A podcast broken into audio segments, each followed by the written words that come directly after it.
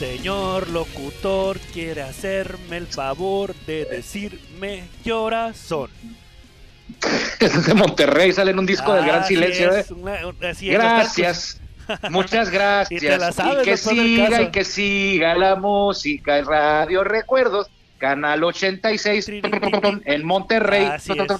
Así es. Es, de, Y- es, de una- es del disco de Gran Silencio, No, creo y- que es el Chuntaro Style. Sí, así es, pero no, realmente sí estaba, sí está un jingle Sí. así en una estación de radio de Sí. allá de, de Monterrey. Sí, se lo pones a la Es gente de. Monterrey y la gente de gran, bueno, de nuestra edad, más o menos, o mayor, claro. se acuerda de, de eso, como aquí en Tijuana, con, con la- los spots también de, de aquí de la 1550, de las estaciones de, de- de cadena Baja California, también son muy, muy recordados, y ese es uno de Monterrey, lo pone el gran silencio porque de niños lo escuchaban y se lo pusieron en su disco, ¿no? Pero Sí. nosotros lo escuchábamos porque escuchamos el gran silencio y ahí viene Sí, ese jingle, que es un jingle, sí es cierto, un viejón, jingle. veterano como nosotros. Casi no, no, espérame, yo estoy joven, ¿eh? Por favor, por favor. Pues cumpliste treinta y tantos ya, ¿no? Treinta y 34. Fíjate que 34. estoy estoy un poco mm, agu- no agüitado. No, no, no estoy agüitado. Estoy estoy digamos, me siento contento y feliz de poder pertenecer a esta organización. pero al final tengo un, uno de Es que hoy pagaron amigos- el viernes, hoy No, pagaron el viernes. aguanta, No, espera. Uno de mis mejores amigos alrededor de las 2 de la tarde me mandó un mensaje y me dice, Ujú. 3 de la tarde te veo en Real del Mar. 3 de la tarde Real del Mar, a mí me da, es sinónimo de golf. Exacto, en Real del Mar es decir jugar golf. Y yo, oye, me, tit, ¿no tienes que trabajar? No, yo salgo a las 2 de la tarde los viernes. Y yo, Ah, ok, no importa. Al próximo Nosotros viernes, no. el próximo viernes vas a tener entrevista, ¿eh? Para irme a jugar golf. El próximo viernes vamos a poner entrevista y estuvimos a, nos acompañó el Cheval, o sea que los viernes tu amigo sale a, las a las 2 y A se va al dos. golf a Real del Mar Así es. y quieres acompañarlo el próximo Claro viernes. Yo no, sí. yo no juego ese deporte elitista, o sea, yo no, no, no me no, alcanza. No, es elitista, no es elitista, ¿eh? De hecho, ahorita mi preocupación mayor no es ir a jugar golf, es que tengo mis dos carros eh, que no sirven.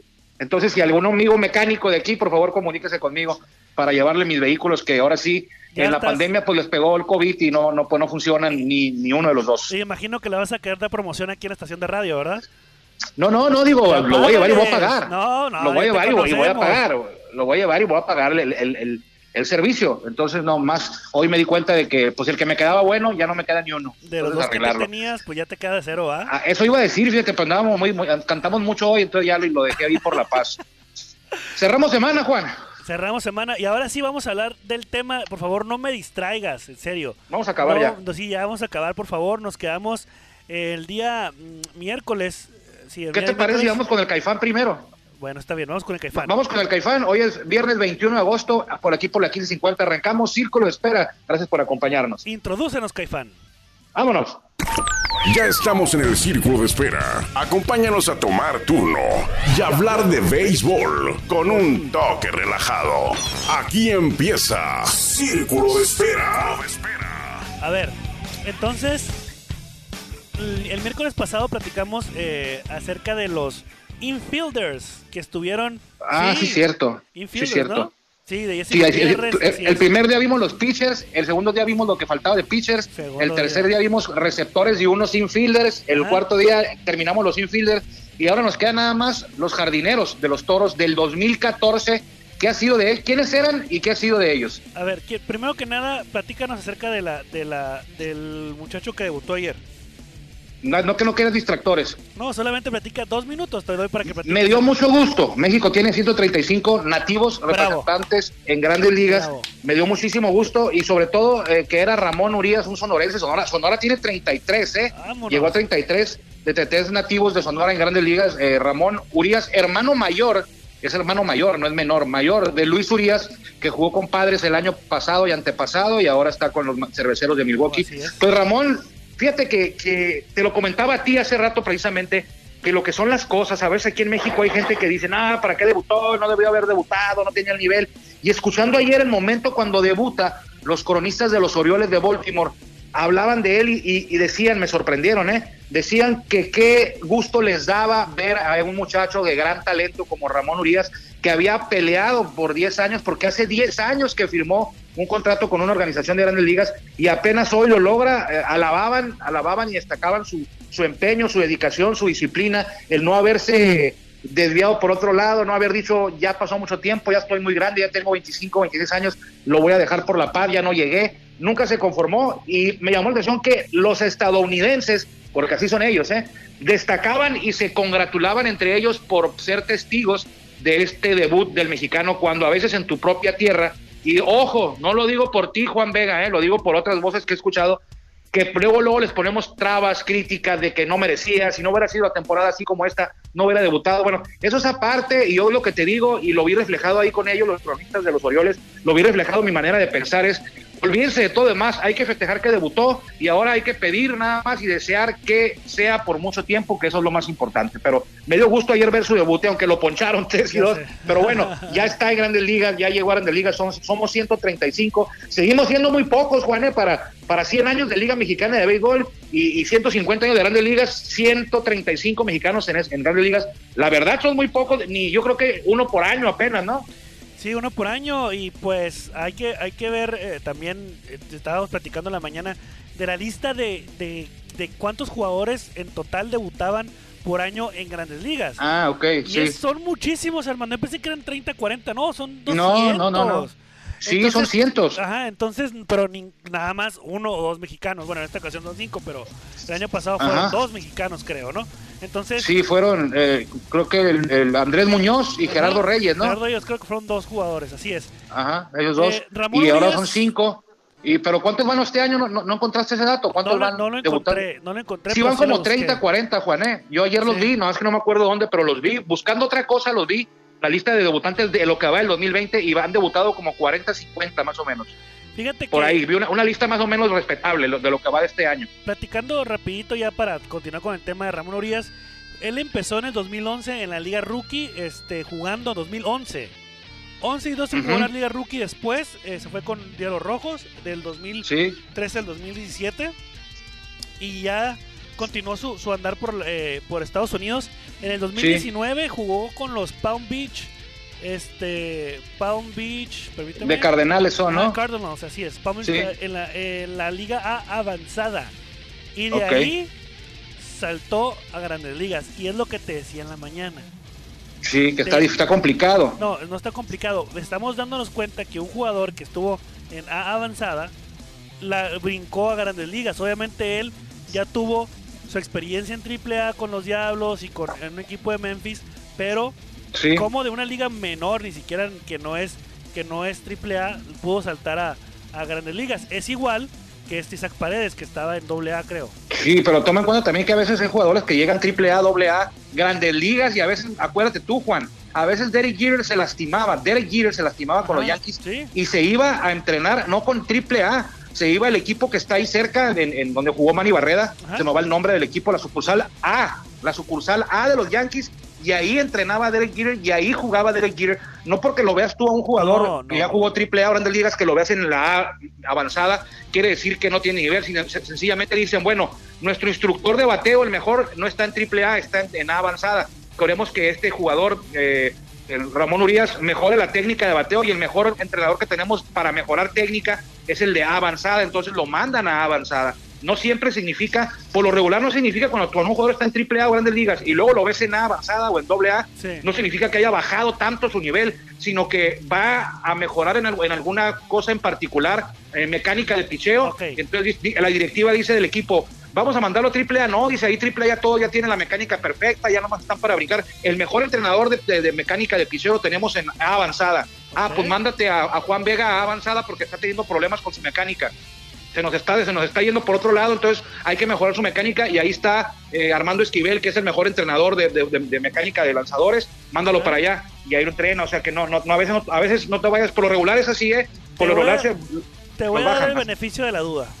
no, así es, te digo, así es. Te voy a dar el Así beneficio pasa. de la duda. Bueno, Eh, lo, lo principal, la principal razón que, bajen así los jugadores tan abajo, pues a veces dices, güey, estaba, estaba, en, estaba en grandes ligas, estaba en triple A, está en la rookie league ahorita o está en la liga de, de otoño, ¿qué pasó? ¿Tan malo se volvió? No, no es que se vuelvan tan malos, sencillamente ahí está Juan Vega, que es el mejor entrenador de, de- de corrido de bases y, y quieren que mejoren eso, lo mandaron para allá para que recuerde otra vez y que refuerce la, la- la técnica, la mecánica de picheo, de bateo, de robo de base, entonces por eso pasa así que a veces dices tú, hey, pero ¿cómo estaban en avanzada y de repente brincó a Grandes Ligas? Triple A, avanzada y luego Grandes Ligas, sí, pues, se, se, ve raro, ¿no? Dices que el brincote que dio, si lo acaban de bajar por malo, no, no era por malo, era porque, porque querían que mejorara su técnica de, de, edición de video, por ejemplo, en tu caso de, de televisión. Dices, ah, ¿quién es el que mejor enseña video? No, pues lo tenemos allá en, en la escuelita, en la primaria, pues mándalo para allá, ya que aprenda. es lo que queremos que aprenda. Un ejemplo así, pues a veces claro, no. Te entiendo. Bueno, te, No doy, pasa por ahí. te voy a dar el beneficio de la duda. Está bien. Sí, sí, va. y si le buscas, la verdad es que sí lo vas a, lo vas Está a, bien, a- no pasa a nada. encontrar. Ok, bueno. Dale. Cumpleaños de 20 que se me olvide. Terrence Marín cumpleaños hoy. Eberto González cumpleaños hoy. Y Jim Bullinger cumpleaños hoy. Ellos jugaron con toros los tres. es. Marín, Eberto González, Jim Bullinger. Hoy un día como hoy debutó Tavo Álvarez en Grandes Ligas en el 95. ¿Quién es y nació Álvarez? Tavo Álvarez, Octavio de Ciudad Obregón. Pero ¿cuántos es coach de... ey, ya sé coach- quién es. Ya sé quién es. Octavio Álvarez, ¿verdad? Octavio Álvarez. Ahorita es coach. aquí, dice por aquí, eh, estaba buscando en la mañana un dato de él porque ya sabíamos que, ya, que íbamos a hablar. Y veo Ajá. como que de los de los eh, de las firmas más fracasadas o algo así leí una nota que venía de los peores de los peores este ah, ¿cómo se dice? Pues jugó tres años, fue de la primera, fue el primero, fíjate. Ah, no, el primero fue José Ceseña, el Chabelo, que ayer, que ayer cumplió años. José Ceseña fue el primero egresado de Pastejé en llegar a Grandes Ligas. Eh, Álvarez jugó, jugó Grandes Ligas tres años, eh, yo lo vi con los Expos de Sí. Montreal en el 95, por ahí. Y ahora es coach de picheo. Bueno, el año pasado era coach de picheo de los Leones de Yucatán, si no me falla la memoria. No, es que estaba leyendo que de los peores este contrataciones supuestamente. Es una nota que leí, no la encuentro. No la encuentro, Mm, pero sí no la miré. entiendo por qué, No por qué sé, dicen eso. No sé, no sé. Te estoy comentando Bueno, yo. fue y también leí. cumpleaños hoy, 47 años, ya me alcanzó. Estamos de la misma edad. Ismael Rocket Valdés nació en Ciudad Victoria, Tamaulipas, un 21 de agosto de 1973. Ok, muy bien. Ya. Ahí están los cumpleaños y de grandes ligas. Todd Helton, Andy Benes, Cal Daniels, Tom Brunaski y Mark Langston. Ok, ahora sí, a seguirle a lo que nos trajimos, porque ya nos distrajimos y ya, ya nos echamos como 10 minutos, ¿eh? O más. 11 minutos, así es. 11 minutos, ok. Ok, nos vamos. quedamos en los jardineros ya para terminar.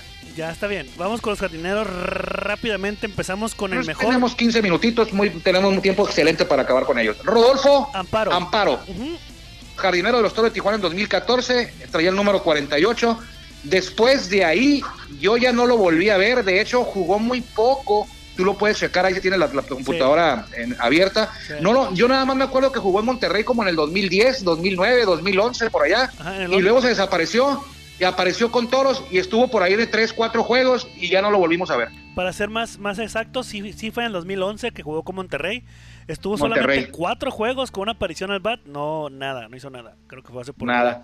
En el 2014 jugó con Toros de Tijuana, cinco encuentros, ocho presiones Cinco. Ah, me fui muy bajito y dije tres, pero bueno. una base por bola y dos ponches sin hit. No nada. pegó hit en la Liga Mexicana de Béisbol. Nada, según los, según los datos que están aquí, nada, ¿eh? No pegó ningún hit. No, no pegó ningún hit. ¿De dónde es Rodolfo Alma- a- a- Amparo? Mm, ah, Nayarit, San Blas. San Blas, Nayarit, Nayarit. el bello puerto, dijera Manano, en el bello, en el puerto de San Blas. Ya me- te odio por haber dicho maná, pero bueno. Bueno, a mí tampoco me gusta Maná, pero me acuerdo de la canción porque fue muy escuchada en aquellos, en aquellos tiempos cuando éramos jóvenes. Fíjate que este año, el en el 2010, 2019, no, fue en este año 2020, no, 2019 creo. Me fui a. Sayulita y pasamos por, por, por San Blas. Pero bueno, No te voy a preguntar qué andabas haciendo por allá, ya la dejamos. Bueno. Con el número 14, el primer bat, jardinero central de los Toros de Tijuana. ya va sido Eduardo Arredondo. Le voy Ponle- a quitar la chamba al Caifán. Eduardo ponle- Arredondo. Él jugó en el 2014, fue junto a José Contreras, yo creo que la estrella principal de ese club. El Mosco estaba castigado, lo tenían castigado los Olmecas de Tabasco porque no había querido firmar con ellos, no aceptó el dinero que le daban en aquellos años.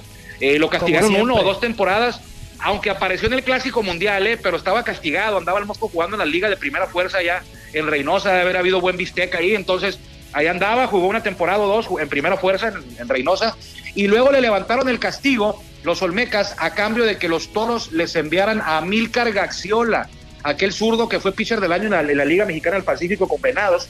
Los toros eran propietario de ella, era de toros, y Olmecas aceptó levantarle el castigo al Mosco y cambiarlo a Tijuana si a cambio les daban a Milcar Gaxiola. Y así fue. Eduardo Redondo fue la estrella de los toros dos, dos años, dos años y feria. Y Amílcar nunca despuntó y nunca ha sido lo que se esperaba. El año pasado también andaba con generales de Durango. pero nada, nada que ver a lo que se esperaba o a lo que fue alguna vez. Las lesiones acabaron por mermarlo y lo tienen ahí batallando para mantenerse a flote. Y el Mosco todavía jugó, ¿eh? El año pasado. Sí, sí, este, Ahí andaba. Este. 2019 jugó con los Bravos. Perdón, es de- que me, me entró, me entró un mensaje, pero perdón. Ok, eh, el Mosco los Bravos de Redondo. León. El Mosco Redondo sí es que dices tú que ya la estás poniendo una tienda de autoservicio para no decir marcas. Eh, sí jugó con Tijuana en 2014-2015. Estuvo, estuvo, ya lo hemos hablado muchas veces acerca de, de este jugadorazo que supuestamente así le dices tú. En el 2019 No, no, no, no, no, no, no, no, no, no es, Según no es tú, supuestamente. Según tú. Es un Lo jugadorazo. idolatras, Lo idolatras. Es un A ver, a jugadorazo. ver, un jugadorazo. Bueno, ya no voy a decir nada. Ok. Mira, para empezar, No acuérdate en memoria, el clásico mundial donde jugó el Mosco Redondo fue él el mejor bateador de todo el equipo mexicano, ¿eh? Y eso que él no jugaba a grandes ligas. Estaba lleno de grandes ligas ese equipo y el mejor bateador fue el Mosco Redondo sin que sin haber jugado grandes ligas nunca. Él encabezó y estuvo en la novena ideal junto a caballotes de grandes ligas que traían los gringos y traían los puertorriqueños. Ahí estuvo el Ay, Mosco, o sea, fue un, fue un jugadorazo y fue una estrella. Cuando llegó aquí, fue una estrella. Acuérdate cómo se, met- se metía a batear y luego brincaba y aventaba así la tierrita. Era- eran, eran temas así como de brujería, ¿no?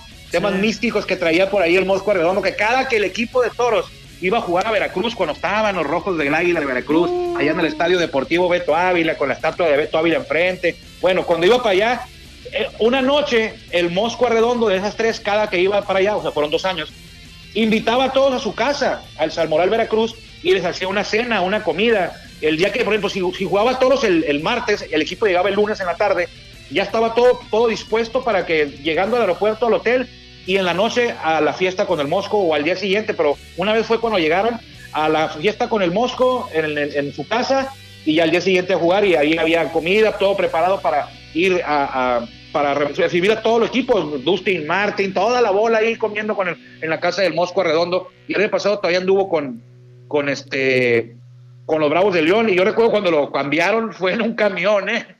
En un camión pasajero de esos que van para Sonora, no, no Así iban para Sonora.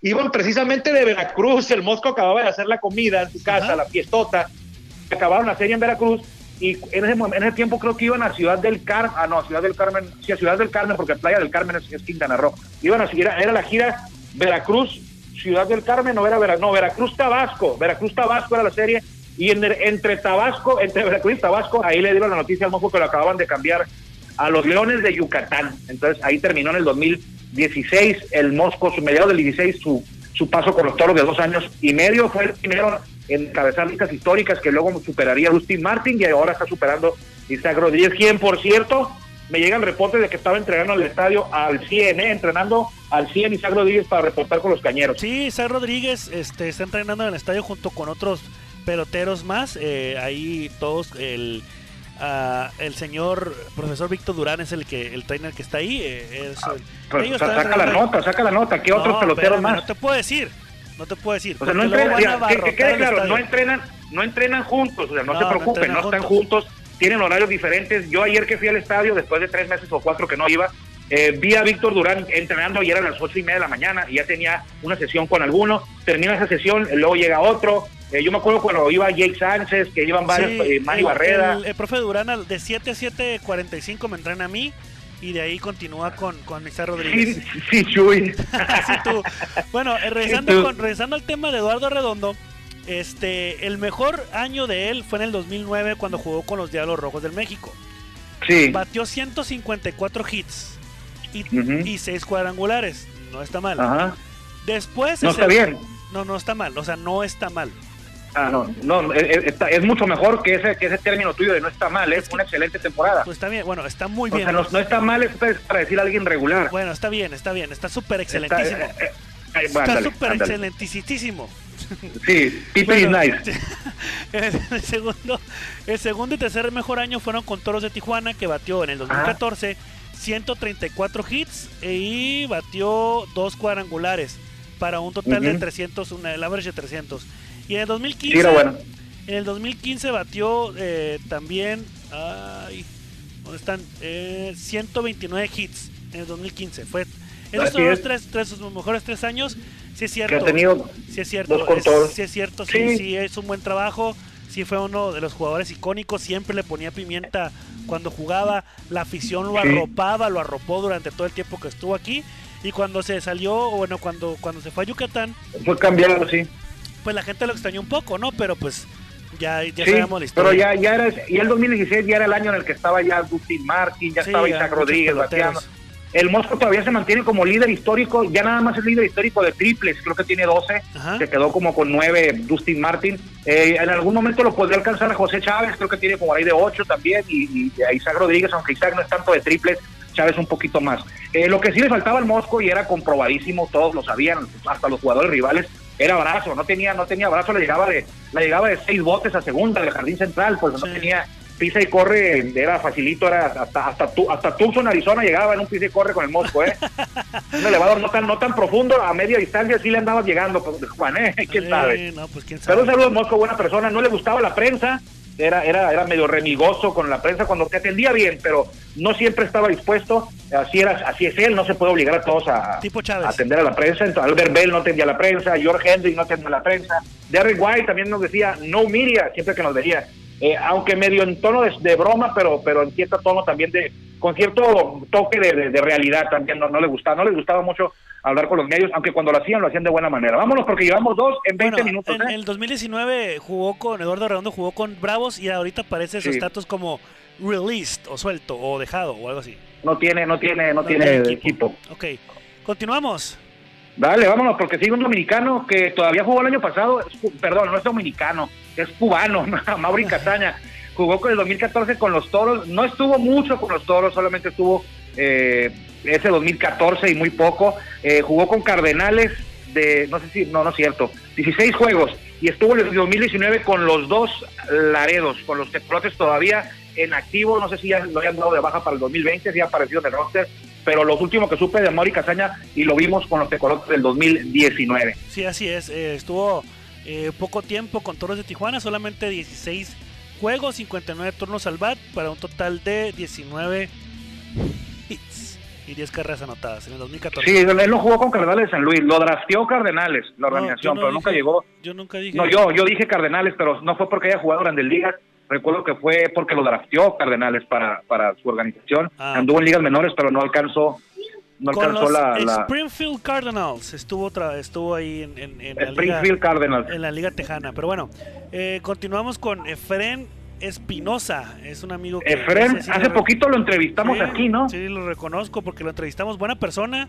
Estuvo eh, jugando con Toros de Tijuana este en el 2014 para 14. 54 encuentros. Eh, estuvo un paso 17, to- 117 para un Toros al bat con 39 hits y un cuadrangular. Así es, para un porcentaje Así de es. 2.48. Él empe- empezó a jugar desde 1998 eh, con, en, en el béisbol.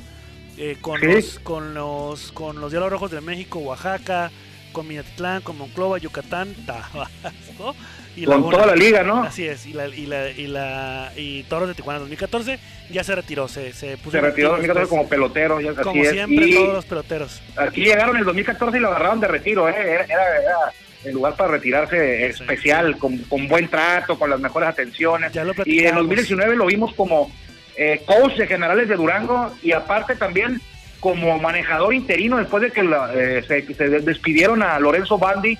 Eh, Efren, Efren Espinosa fue quien entró de manejador un rato y después dejó el timón para que llegara al final JJ Pacho. Ahora está de, también en el Pacífico, el año pasado estuvo de coach de banca, coach, bueno, no, no de banca, sino fue coach, parte del cuerpo técnico de, de algodoneros de Guasave, que traía a Rigoberto Beltrán primero y después lo traía Oscar Robles el equipo y ahí estaba como coach, ahí se mantiene todavía Efren Espinosa, lo estoy también confundiendo con, con Francisco el Cobija Lizárraga, ¿no? Pero Francisco el Cobija Lizárraga ya es directivo, el Efren es, es coach todavía de y vive en Tlaxcala, le digo, yo nunca había, yo no tenía, yo no tenía ningún amigo que viviera en Tlaxcala, ahora ya, ahora ya ¿Dónde cuando, es eh, Tlaxcala? escuche- ¿Existe Tlaxcala? Sí, es una es un estado que se le reconoce mucho por su por el tema taurino. Eh, si, si es si hay algún deporte se le conoce por el tema taurino. Seguro. Sí, y, y está muy cerca de Puebla, sobre todo cuando vas al aeropuerto, el aeropuerto Hermano Cerdán, así se llama también el aeropuerto, igual que el estadio.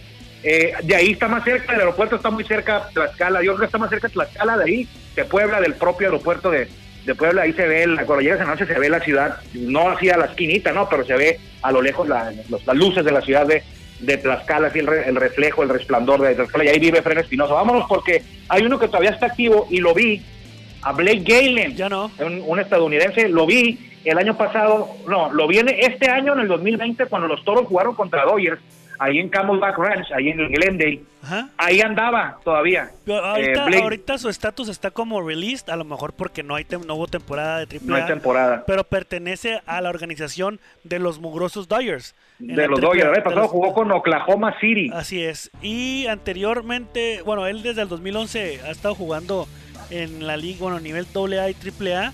En el 2014 Ajá. jugó con Toros de Tijuana para 51 Sí. en 51 juegos y sí me Sí. acuerdo de él, sí me acuerdo de él, el- el- no fue su no fue una no fue una estadía fugaz como decimos. Estuvo tuvo sus turnos, Sí, 177, medio año, sí. medio año con 48 hits, eh, 11 cuadrangulares, hizo bien su trabajo y Sí. en el 2015 pasó a Y fue a- parte de... al Kansas Travelers de la, de la Liga Tejana. Sí, fue la única ocasión que jugó en México, ¿eh? Nomás que a los toros de Tijuana ya ha de haber, le ha de haber servido, le ha de haber animado, eh, eh, que estaba cerca de la frontera del equipo de todo de Tijuana, aquí pegado a San Diego, porque no volvió, ni antes jugó en la Liga Mexicana de Gol, ni después, ni en el Pacífico, ni en ninguna. Fue la única vez que estuvo por acá, fuera de Estados Unidos, jugando, fue esa con los toros de Tijuana, el Blake Galen, que ya fue parte del proceso que tenía toros de tratar de hacer algo del equipo que había llegado, o sea, el equipo que llegó de, de Beñatitlán, tratar de mejorarlo y fue por eso ese roster del 2014 de los jugadores que estuvieron es el más extenso de todos los, los rosters de Toro de Tijuana. El año que más jugadores tuvo Toros fue el 2014 porque llegaban, se iban, llegaban buscando, buscando, buscándole tres, los, las mangas al chaleco para dar con piel, pies, ¿cómo dicen? Pies en bola o cómo dicen, no me acuerdo cómo es esa frase, para tratar de que el equipo mejorara y vaya que mejoró, sin embargo, pues se quedó fuera de playoff, pero de haber sido el peor equipo de la liga en el 2013 a casi casi meterse a playoff, pues fue un gran avance y desde ahí después ya nunca se ha quedado fuera de playoff los toros. Eloy Gutiérrez, Eloy Gutiérrez, eh, me acuerdo de él, jardinero, eh, es de Guasave, creo él, que él nació en Guasave, estuvo también jugando con los toros de Moroleón cuando jugaban en la Liga Invernal Mexicana. Eh, juega con toros 2014, 2015 y luego lo cambian a Vaqueros. Creo que por en el cambio que trae, creo, no estoy seguro, a este receptor Gilberto Galaviz, que también pintaba para ser un futuro superestrella del, del béisbol, un gran jugador. Ahí va poco a poco, no ha tenido la oportunidad que a lo mejor merecería. Y el hoy me acuerdo muy claro porque después ya con Vaqueros vino a Tijuana y le pegó un cuadrangular por todo el jardín central a, a- a este, ¿cómo se llama? El, el- el paisano Barry Enright. Barry Enrich. A. Barry Guerra le puso un, le, le parqueó un jonrón y, o sea, se lo gozó, pero como compas, pues. Sí, O sea, le pegó el jonrón y se lo gozó y el, el, el, el Barry Guerra riéndose. Ajá, el- al siguiente turno, pues Barry lo arregló, lo ponchó, ¿no? Claro. Pero me acuerdo que, que, que no pegó otro, creo que nomás fue el único jonrón que pegó Eloy Gutiérrez en ese 2016 con Vaqueros y fue contra su ex equipo, los Toros, en el Cebrón y contra Barry Everett y pues fue un, un episodio ahí eh, de, de- de risa, de camaradería, a pesar de que estaban jugando pues bien, ¿no? Estaban jugando un, un juego real de béisbol, no era, no era cotorreo, pero, pero tuvo suave esa anécdota. Eh, mi paisano, el que sigue después de después Tu de paisano te lo iba a dejar a ti, te lo voy a dejar a el, ti. el, el- el negro le ¿Qué decía. pasó con ese amigo, Juan? Eh, no sé, no sé la verdad dónde quedó. eh, le perdimos. De repente, ¿eh? Yo sé, yo sé que su papá aún sigue haciendo umpire en la liga, en las ligas de béisbol de allá de Ensenada. Este, sabíamos que, que Jorge Guzmán, yo recuerdo que cuando yo estuve, cuando yo vendía fresas, como dices tú, ayer en Ensenada, y en algunos juegos, en algunos juegos que, que me tocaba cubrir cuando, cuando era reportero gráfico del periódico del Vigía, porque yo estaba, yo fui reportero gráfico de un periódico, pues ustedes no lo sabían, o sea, ese fotógrafo. Yo me iba a cubrir, yo me iba a cubrir este los juegos dominicales de las ligas de béisbol. Y A la, a la IC, a la a municipal. todas, a la ICL, a la, a la de Ah, no, creo que fueras a la, de Mania- a la rural de Maniadero, También ¿eh? iba a la de Maniadero. Y pregúntale a Ángel Domínguez. Iba también. Voy a preguntarle, iba- a ver si ibas a la no, rural de y Maniadero. Me iba en camión, o lo que dicen allá, lo que dicen aquí Calafia, o, o que les dicen, este, no sé, los- los- transporte público, pues. Me Sí, sí, iba, sí. me iba. Si quieres, le hablamos y le preguntamos para que veas que sí es cierto. Pero bueno, No, sí le voy a preguntar si ibas a la Riga, a la IC y a la Monsenado. sí También, la de es más, a la a casi no iba. A la ICE casi no iba porque iba este eh, Marco y Marco Domínguez y, y Alejandro Cepeda yo creo que lo centaviaba. No, no es cierto.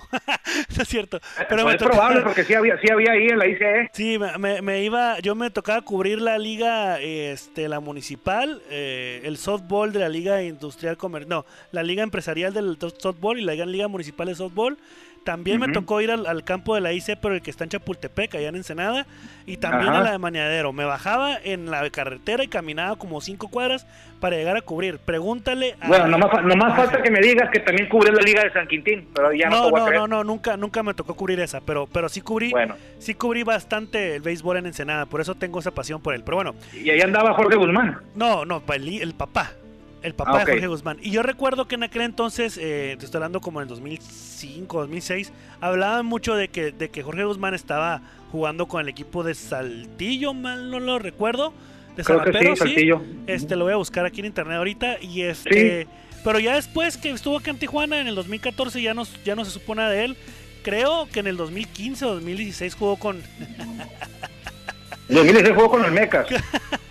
con Tabasco. Ah, no sé me acuerdo porque yo lo vi porque yo estuve yo estuve aquí en el pues ya estaba trabajando con la organización y me tocó ver eh, que jugó contra ellos, ¿no? Pero No, pero se desbarrancó feo, Juan. Fue campeón de jonrones con los Rojos del Águila de Veracruz en 2013 o 2014, era uno de los mejores tipo tipo Yafeta Amador. 2011. Y de la nada de la nada llegó a Tijuana y ya no era lo que había sido, no duró nada aquí en Tijuana, se lo cambiaron acabó en Olmecas, o sea, creo que tres años después de que había sido campeón jonronero o cuatro, ya estaba retirado. Sí, en el 2016. Fue un bajón increíble, ¿eh? increíble. Aquí tengo ya, aquí tengo ya los datos. En el 2005 sí estuvo con Saltillo, en, 2000, en el 2000 este, en el 2011, en el 14 jugó con con Toros eh, y Veracruz. Bueno, llegó a Veracruz y en el 2016 se retiró con Tabasco y su mejor año, como tú lo dices, fue en el 2000 en el 2011 que con Veracruz que conectó 39 cuadrangulares, hermano. Fíjate, o sea, y de repente ya llega a Tijuana el 2014 y ya no traía nada. Sabes que también en Veracruz vuela la bola mucho. No, no vuela la bola, al contrario, ahí está húmedo. Digo, perdón, no, no vuela, no, sí, cierto, tienes razón. Y pegó, y pegó 39, o sea, imagínate. No vuela la bola mucho, cierto, tienes razón. Y, y, y, ahí los pegó, bueno, no todos fueron ahí, ¿verdad? Pero, pero la mayoría de sus juegos fueron en la zona sur, donde la bola no vuela ni en Campeche, ni en Tabasco, bueno, en Campeche un poquito más, ni en Tabasco, ni en Yucatán, mucho menos. En, Me equivoqué, no, no vuela la bola ahí. Pero bueno, habría que, habría que si, si un día que te vayas a Ensenada, si tiene noticia de él, para contactarlo y hacerle una entrevista y ver qué fue, qué hace ahora y qué fue lo que lo que lo que ocurrió. Armando, perdón que te interrumpa, pero ya nos pasamos de tiempo, son llevamos más de 30 minutos aquí dialogando, ¿verdad? Entonces, pues lo dejamos para la otra. Lo dejamos para el lunes para terminar. Una disculpa Nos quedan terminamos esto y vamos con otro tema, ¿ok? Perdón, Pasen buen fin de semana, Juan. Ustedes también, amigos, pásenla bien. Nos vemos por aquí el lunes, si Dios quiere, en Círculo de Espera. Yo me despido, que le vaya bien. Gracias por acompañarnos en el Círculo de Espera. Nos escuchamos próximamente. Círculo Espera.